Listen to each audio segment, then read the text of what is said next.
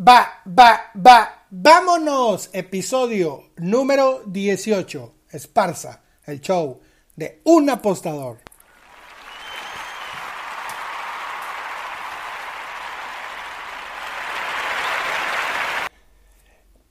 Oigan, comenzamos. Bueno, los que es la primera vez que nos escuchan, siempre arrancamos con la sección eh, Cosas que ni de pedo sabes. Eh, chequen todos los episodios anteriores y siempre trato de decirles algo que ni de pedo sabes. Antes de comenzar nuestro queridísimo podcast y sobre todo que les voy a contar la anécdota del seminario de las apuestas deportivas. La sección que ni de pedo sabes, vamos a hablar un poquito de béisbol, un poquito de historia y sobre todo de las reglas del béisbol a chinga, cómo se inventaron. Bueno, recuerden que el béisbol es el deporte de los Estados Unidos de Norteamérica con más tradición, ¿ok? De ahí arrancamos.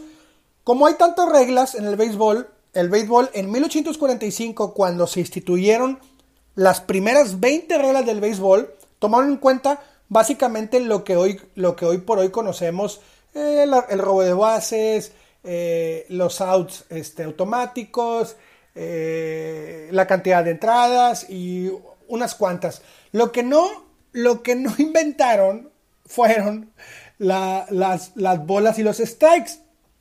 Aunque sí estaban los strikes, no había una zona de strikes y tampoco existían las bolas.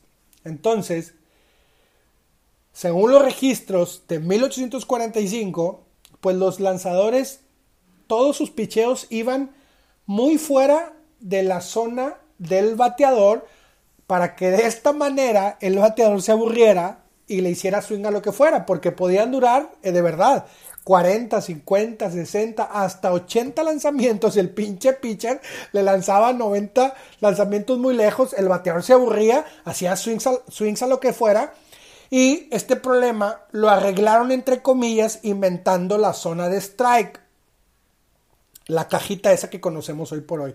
Al tener esta zona, esta zona de strike, pues al menos, al menos, el, el, pitcher no nada más podía eh, hacer strike con el swing, sino que también si pasaba la bola por esta zona de strike, pues también se marcaba, se marcaba un strike. Pero ese no, eh, ahí eso no arregló pues literalmente nada porque el pitcher seguía haciendo lanzamientos muy lejos del bateador y continuaban, continuaban con los, los turnos al bat muy, muy, muy, muy largos. Y lo hacía el juego muy aburrido además. Hasta 1863 algún genio se le ocurrió decir, bueno, vamos a crear las bolas. Pero no sabían cómo partir. Entonces, lo primero que inventaron fueron nueve bolas. Nueve bolas. Ya tenían inventado eh, los tres swings y ya tenían inventado la zona de strike. Pero como quiera, seguían siendo un chingo. Y, no, y, y, además que eran un chingo, así duró 17 años. Hasta que en 1880 le bajaron a 7, y luego a 6, y luego a 5, hasta que en el 89, 1889, fue cuando ya se instituyó las cuatro bolas, la zona de strike y los tres strike. Entonces, pues un poquito de historia, cosas que ni de pedo sabías.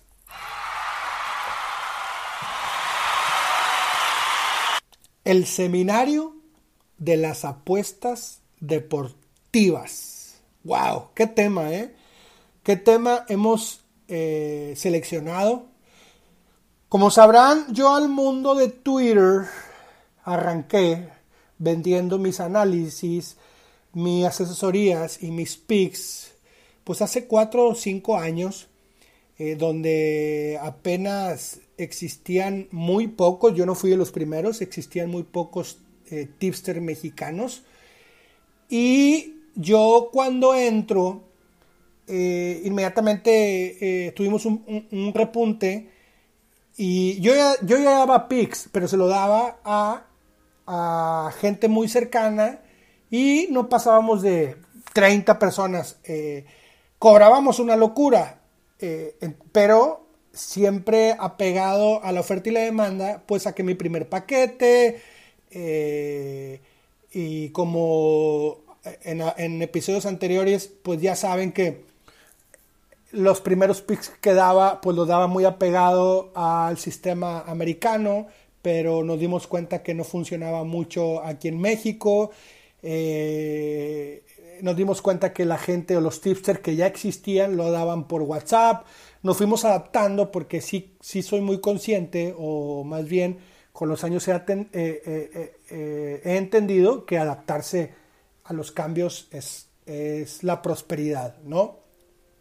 Comenzamos dando pics, pero a la vez, aunque teníamos, si le podríamos llamar éxito, pues sí teníamos, empezamos con treinta y tantos clientes y luego cuarenta, muy lejos de, de, lo que los tipsters en ese momento actuales tenían en esos, en esos momentos. Pero lo que sí detectamos en los primeros años, en el primero o segundo, que había mucho desconocimiento en general. Eh, eh, en cuanto a las apuestas deportivas, no en cuanto a los picks, porque siempre he defendido al tipster mexicano que pues sí tiene mucho conocimiento. Yo me refiero en cuanto a metodologías, en cuanto a estructuración, en cuanto el análisis, eh, insisto, no de los tipsters, sino que del mercado en general. Entonces se nos ocurre hacer un seminario de apuestas deportivas. Y lo empezamos a planear, lo empezamos a, a crear, hicimos una cronología, de 40 temas que teníamos, eh, redujimos a, ponle tú, pues no sé, a 8, 9 o 10 temas, eh, incluimos un poquito de historia, eh, pues era un, realmente era un seminario intensivo para que a la gente le sirviera en sus apuestas deportivas, inclusive enfocado a la gente. Ya en esos años, cuando hice el primer seminario de apuestas deportivas, inclusive también iba dirigido a la gente que quisiera ser tipster. Estaba muy, estaba como muy, muy, muy, eh, yo lo hice como en todos los seminarios que, que, he asistido en muchos temas de ingeniería, de mercadotecnia, de publicidad. Eh, más o menos hice un collage de todo lo que yo he aprendido para desarrollarlo en las apuestas deportivas. Inclusive como una, una, una típica plática TED, eh, se trabajó muchísimo en cuanto a la cronología, en cuanto a los temas de este seminario. Hicimos un trabajo, lo planeamos durante seis meses. Eh, hacíamos eh, ejercicio, trabajábamos día y noche, nos juntábamos. Yo tengo asesores que además de asesorarme, además tienen sus trabajos. Nos juntábamos después de los trabajos. era, trabajábamos día y noche todo mundo para que este seminario de las apuestas deportivas pues tuviera al menos un impacto en la nueva comunidad que emergía eh, ¡Ah! que emergía eh, díganme cómo se dice exposen chingan a su madre todos eh, que, que surgía eh, a pasos agigantados. es que de bien Santiago no ha hablado mucho porque no queremos que pierda el enfoque este, esta plática, ¿no? Bueno, a medida, a medida que, crecía eh, la gente y nuestro seminario, nosotros trabajábamos, perdón, perdí el hilo, pero eh, nosotros trabajábamos en ese seminario le poníamos todas las ganas, todas las ganas que se necesitaba crear un seminario. Uno de los primeros, eh, uno de los primeros obstáculos que encontramos fue cuál, qué precio le ponemos, güey. O sea, eh, es importante lo del precio porque, porque sí fue un tema, ya lo teníamos prácticamente listo y no definíamos el precio. O sea, la verdad, lo voy a decir, el primer precio que a mí se me ocurrió fueron 20 mil pesos. Y pues hubo un shock. ¿Cómo, güey? 20 mil pesos, no te pases, güey. Pues, ¿quién te crees? ¿Steve Jobs o qué chingados, no? Eh, porque yo veía el esfuerzo de mi equipo y, veía todo este conocimiento que yo les iba a, tras, les iba a trasladar en, un seminario de, de, primeramente, lo íbamos a hacer de tres días, eh, de 20 mil pesos, Este, pero decíamos, güey, pues no, no, no, no es un seminario del tecnológico, o de Ibero. Bueno, eh, encontramos una media, unos decían dos mil, otros tres mil. Finalmente llegamos a un precio de, de 8 mil pesos, pero un seminario de dos días, ¿ok? Ya estaba todo decidido, el seminario iba a ser en mis oficinas, muy céntricas en, San Pedro Garza García, en esa época, con, con, pues tienen sus buenas instalaciones. Iba a ser un, cupo máximo de 20 personas, más los, los, los conferencistas. Ahorita les voy a platicar lo de los conferencistas. Eh, todos cabían perfectamente. Y así, después de, después de definir el precio, trabajar arduamente, prepararlo durante seis meses, finalmente lo sacamos a la venta y tuvimos un éxito rotundo. Los, los boletos o los tickets o, o la disponibilidad se nos agotó. La verdad que te los digo, no nos tardamos ni 15 o 20 días. No, no, no recuerdo muy bien, pero sí nos fue muy bien. Y sobre todo que nos fue bien muchos informes. Eh, vamos a suponer que el primer día vendimos 5, pero teníamos 40 informes. El segundo día vendíamos otros 5 y teníamos 100 informes. Y, lo íbamos midiendo y veíamos que fácilmente íbamos a tener 20, eh, personas eh, con, con su entrada lista. Entonces, muy ilusionados, todo listo. Lo hacíamos eh, me acuerdo muy bien que lo repasábamos, o sea, no nada más era llegar e improvisar, sino que repasábamos los tiempos, las tarjetitas, lo que se iba a poner en el proyector.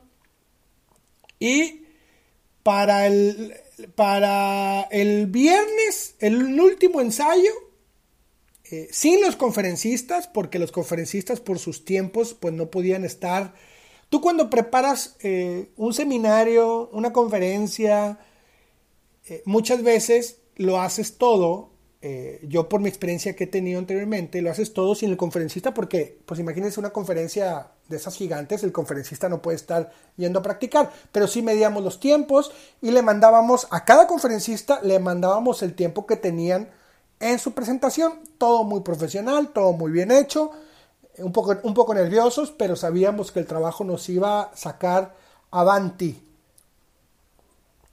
El viernes hacemos el último ensayo, todo queda perfecto, medíamos errores, medíamos situaciones, para que el seminario se llevara a cabo un jueves, jueves y viernes, ¿ok? Jueves y viernes estamos hablando que el viernes de las una semana anterior ya estaba todo listo.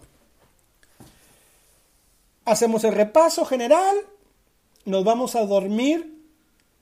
El sábado eh, descansamos un poco del estrés, de lo que genera. Ya listos para el jueves, ya no íbamos a tener otra, ya no íbamos a tener otro ensayo más sino que cada quien lo íbamos a repasar eh, mentalmente, porque inclusive íbamos a tener, íbamos a tener tres días de solucionar cualquier tema, ya nos habían entregado los materiales que íbamos a regalar, ya nos habían, este, pues prácticamente eh, ese tipo de detallitos eh, muy, muy, muy básicos. El domingo organizo, pues como una, una, una media, media peda, o, media, no peda, sino que para platicar, para convivir fuera del, tema de, del trabajo. Eh, hacer una carnita asada este, y platicar otras cosas que no fuera el seminario que nos tenían un poquito estresados, pero por chamba. Muy bien la reunión, todo muy bien, todos nos vamos a dormir y, deja pongo en la música la y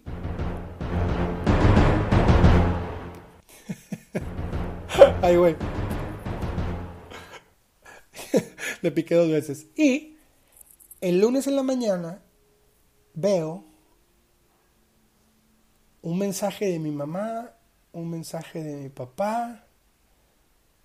Eh, era muy temprano aún, eh, pero me llamó mucho la atención que me hablara mi mamá y mi papá. Dije, lo primero que se me vino la mente, dije, ya se murió alguien. eh, algo pasó grave.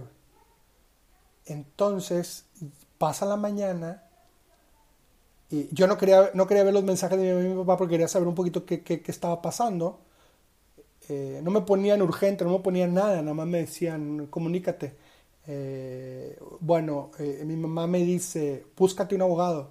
Ay, cabrón, ¿qué está pasando? Y en eso, a las 7, 8 de la mañana, me empiezan a mandar mensajes muchísima gente. Muchísima gente, qué pedo, y qué pedo, y qué pedo, y qué pedo. Yo no sabía qué estaba pasando y cuando le pico a Twitter, veo ahí, veo, eh, Isaac Esparza buscado por la Interpol, güey. Dije, ¿qué pedo, güey? ¿Qué pasó, güey? Pero la nota venía de un tipster, güey. No voy a decir el nombre, por supuesto que no. Y veía yo los mensajes, pero a su vez eh, yo, yo estaba como medio en shock, pero no asustado porque la situación al menos yo la conocía de muchos años atrás. Pero la detonaron en Twitter, güey. Y se hizo un medio escándalo, un medio escándalo. Nosotros teníamos el seminario el jueves, señores. Y el, el lunes, el lunes eh, de los 20 boletos que teníamos, 11 personas nos dicen, güey, yo no puedo ir, güey. Regrésame la lana, güey.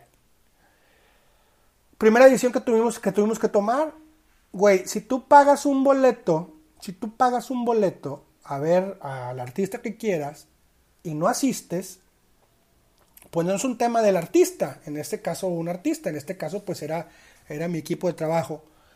Pero la, la primera decisión que tomé fue, regresenle su dinero a todos, güey. Primero que nada.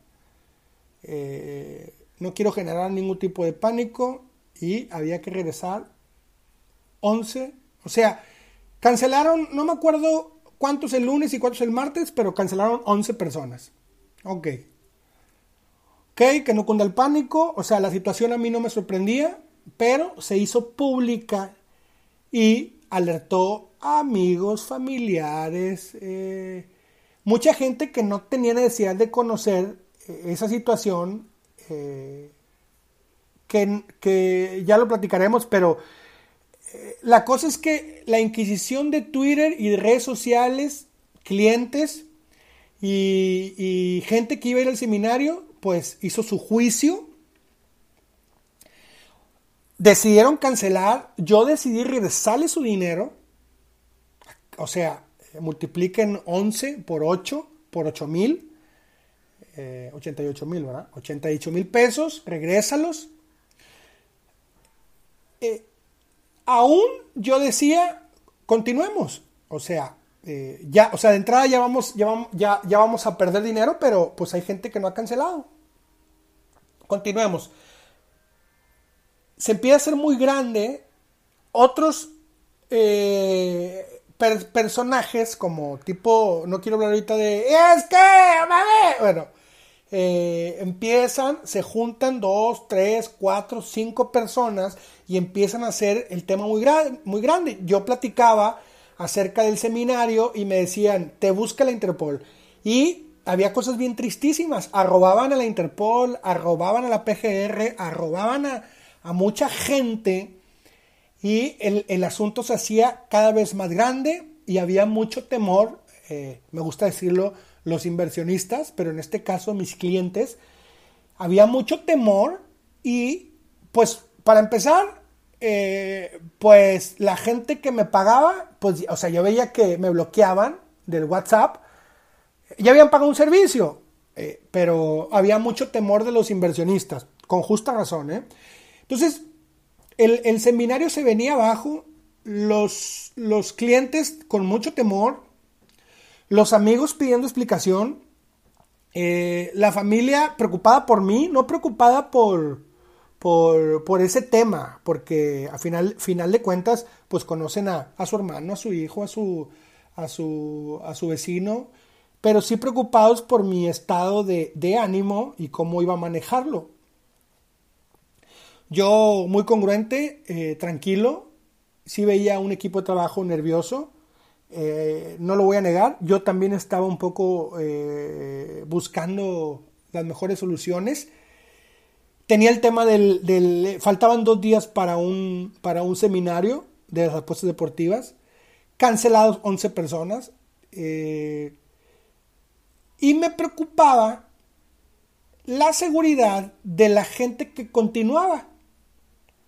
Porque al final de cuentas, eh, sí podía suceder algo en, en esos años, sí podía suceder algo, porque siempre está eh, la, autoridad que no conoce o siempre está el miedo de pueden ir por ti, eh, nada más para preguntarte. O sea, pero en ese ir por ti para preguntarte, pues hay gente y tú nunca sabes cómo va a llegar la autoridad. Normalmente la autoridad pues llega con una, con una orden eh, amablemente, cuando, eh, pero también sabemos que las autoridades pueden llegar eh, rompiendo cosas, cosas que no sabíamos, no teníamos ninguna notificación.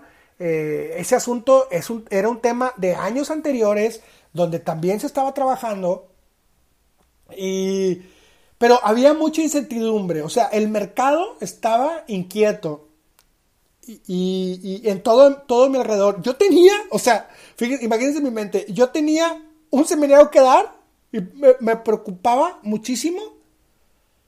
Eh, me preocupaba muchísimo la seguridad de los asistentes. ¿No?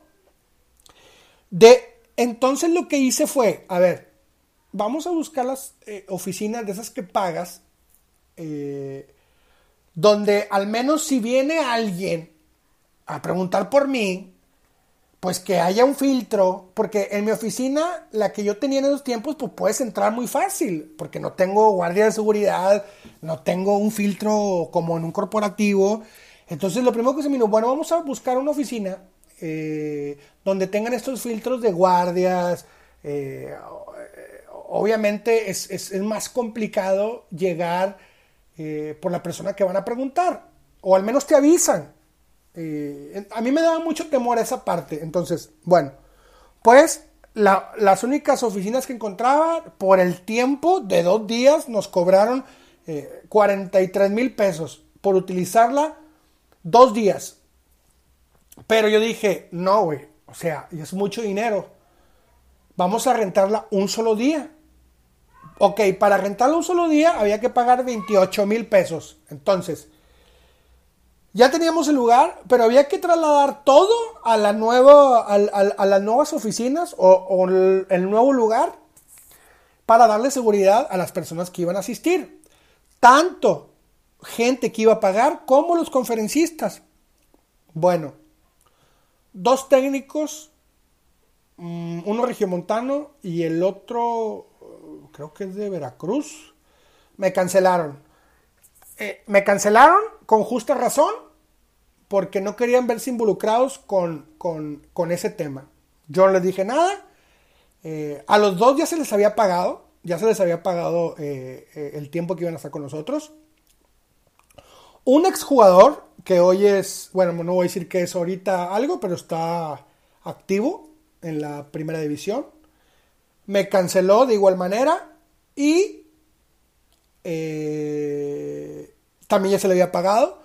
Entonces se venía el mundo encima y el señor, que en paz descanse, Mario Castillejos, fue el único que me dijo, güey, pues yo no te voy a cancelar, güey. O sea, traes ese problema, güey. Digo, yo conozco el contexto, sé cómo está el asunto, pues no te voy a cancelar. Entonces Mario Castillejos eh, invitó a dos personas más y eh, estas dos personas por el apretado, por el apretado del tiempo no pudieron.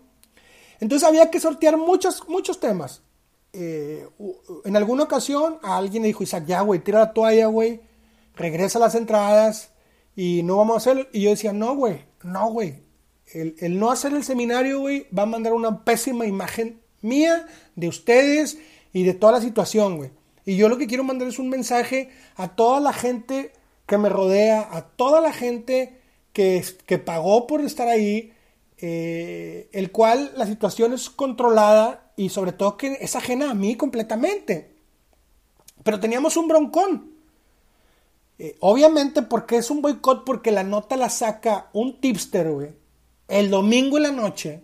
Una nota que tenía ahí meses, 10 meses, 12 meses, güey. Nosotros el, seminario ya lo teníamos vendido.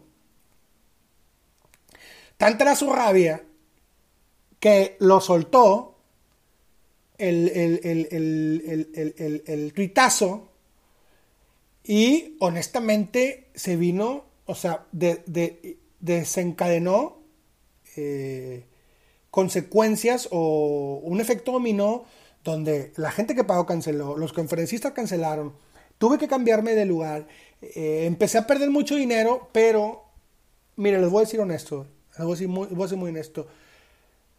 Me pasaba en las noches, voy a cancelarlo hoy, porque no voy a poner la integridad de la gente que va a ir en riesgo. Cuando digo en riesgo, güey, es que me imaginaba la película que llegaran ahí, hicieran un show, y, la gente, imagínense en las primeras horas, eh, vamos a suponer, llegaba eh, cualquier autoridad, llegara en ese momento, me, me, señalara y obviamente el, seminario se tiene que terminar este, y toda la imagen tan negativa que no iba a pasar nada, pero toda esa imagen y yo decía, no, vamos a cancelarlo, pero decía, no, no, no, ahora sí que el que nada debe, nada teme y yo continuaba, eh, sobre todo intentaba eh, no, no, no vender entradas, ya no, ya no me importaba eso, eh, buscar la mayor seguridad para, para toda esta gente involucrada. El miércoles ya no tengo conferencistas, el, o sea, martes y miércoles, o sea, entre lunes, martes y miércoles ya no tengo conferencistas. ah, habíamos pagado un banquete para comer jueves y viernes pero el banquete no podía entrar a las instalaciones muy fifis. Eh, porque temas de, pues, o sea, una cosa es que hagas un banquete ahí en tu oficina, en tu patio. Eh, ¿Cómo metes ese, ese, ese banquete a unas instalaciones? Imagínense unas instalaciones super fresas, eh, no sé dónde sean, pero en México, unas en, en, en Santa Fe, en, Guadalajara, en Zapopan, en Monterrey, en San Pedro, yo qué sé, o sea, oficinas de, estas oficinas muy fifis, pues un banquete ya pagado, bueno, el anticipo, cancélalo, ¿dónde fregado vamos a comer? O sea, había que reestructurar un seminario de dos días a lo de un día, a lo de un día. Eh, comida, ¿qué hacemos en la comida? Los temas, los conferencistas no los tenemos. Eh, más que uno. Entonces lo que hice, pues le hablé a gente, bueno, a una persona muy cercana y le dije, échame la mano con este tema. Y los otros temas, eh, eh, bien o mal, me los aventé yo, que la intención no era tanto que los, me los aventara yo. Yo sí tuve mis participaciones, pero había unas cosas que, que había que que, las escucharan de la persona que está en la cancha.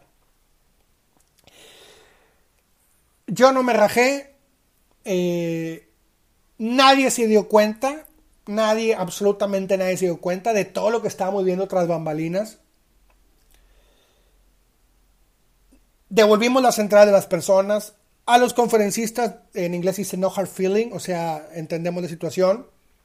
Cambiamos las instalaciones porque, insisto, había que garantizar la seguridad de todo el mundo. Yo, cuando decidí llevarlo a cabo entre martes y miércoles, ya no di marcha atrás. Se va a llevar porque se va a llevar.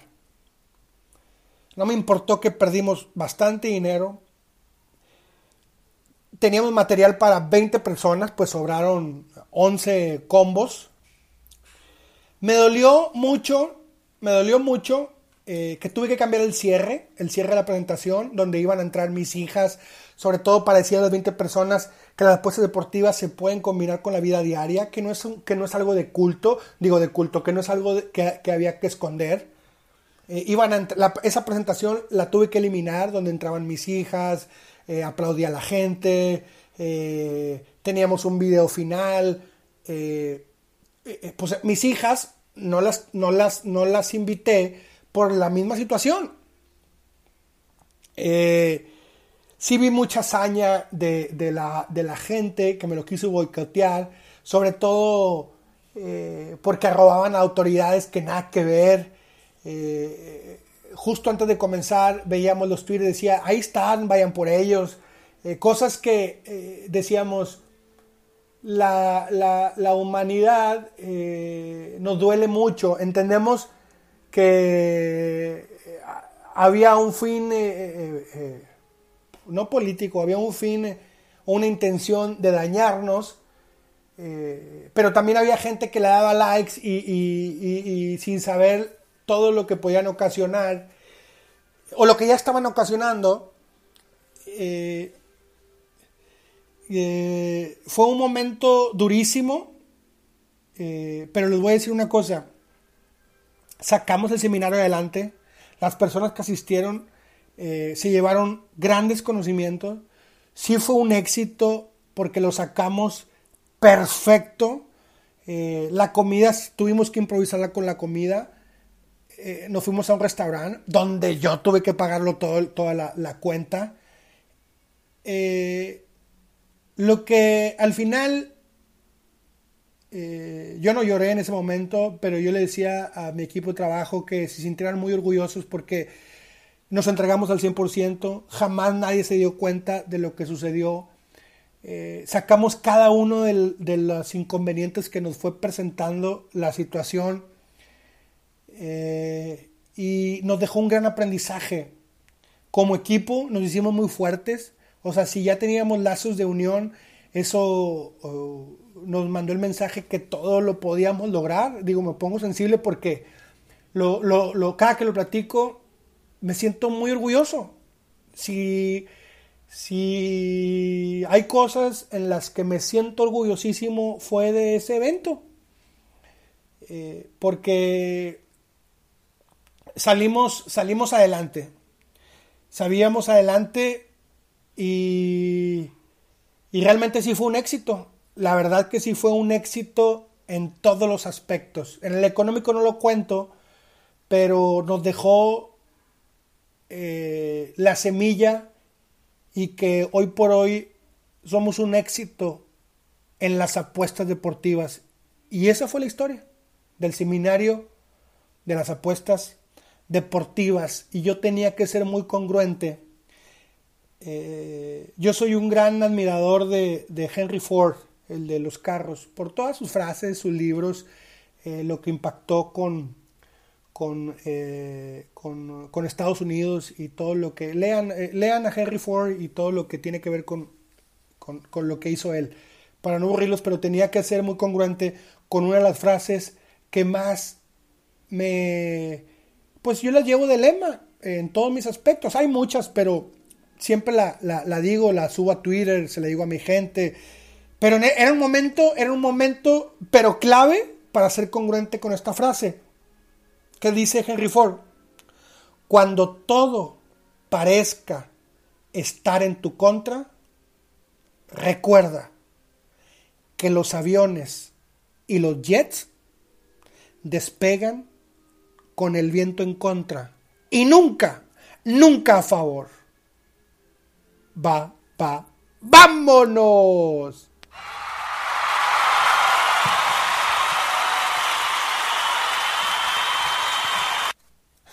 Esa fue la historia, señores. Espero que les haya gustado.